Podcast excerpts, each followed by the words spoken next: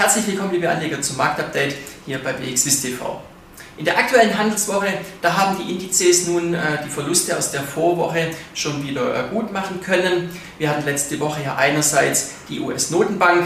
Äh, hier gab es doch überraschende Töne, dass man eventuell doch schon früher zu einer restriktiveren Geldpolitik zurückhören äh, könnte, als das bisher angenommen wurde.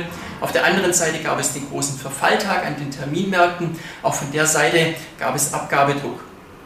Allerdings, wie nun schon gesagt, äh, die Indizes haben die Verluste wieder aufgeholt. Der Dow Jones beispielsweise gleich zum Wochenstart mit einem ordentlichen Plus.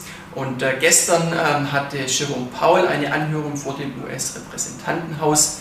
Ähm, hier wurde die Einschätzung gegeben, dass sich die US-Wirtschaft vom Corona-Einbruch erholt hat, wenn auch unstetig, und dass die Inflationsentwicklung nach wie vor als temporär angesehen wird.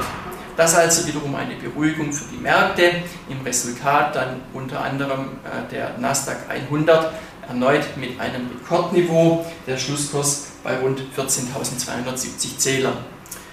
Äh, die Marktteilnehmer gehen dann doch nach wie vor davon aus, dass sich eben die Märkte weiterhin auf diese Inflationsdaten konzentrieren werden und auf die Entwicklung des Zinsniveaus äh, und dass sich die Märkte eben in diesem Spannungsfeld ja, schwankungsanfällig zeigen könnten und vermutlich eher mal seitwärts tendieren könnten. Bei einigen Märkten ist aktuell auch eine leicht überkaufte Situation.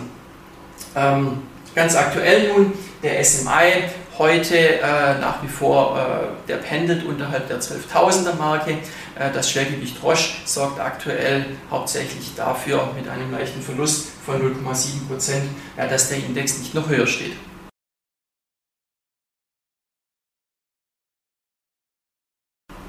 Aktuell ist es nach wie vor so, dass äh, es ja nicht allzu viele Unternehmensmeldungen gibt. Äh, bei den großen US-Titeln, da stehen allerdings dann morgen ähm, Nike und FedEx im Fokus. Hier werden Quartalszahlen gemeldet.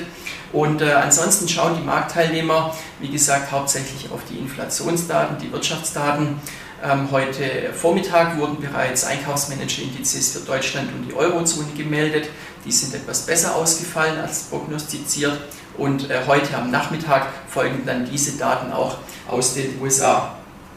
Am äh, morgigen Donnerstag, da haben wir dann in Deutschland noch zusätzlich den IFO-Index im Kalender stehen. Hier wird ein weiterer Anstieg auf rund 100 Punkte erwartet. Und ähm, bei den Einzeltiteln generell ist aktuell Microsoft äh, ein Thema. Ähm, es ist so, dass die Aktie gestern auch bei den Gewinnern dabei war ähm, und das Unternehmen war dann nun gestern erstmals über 2 Billionen Dollar wert.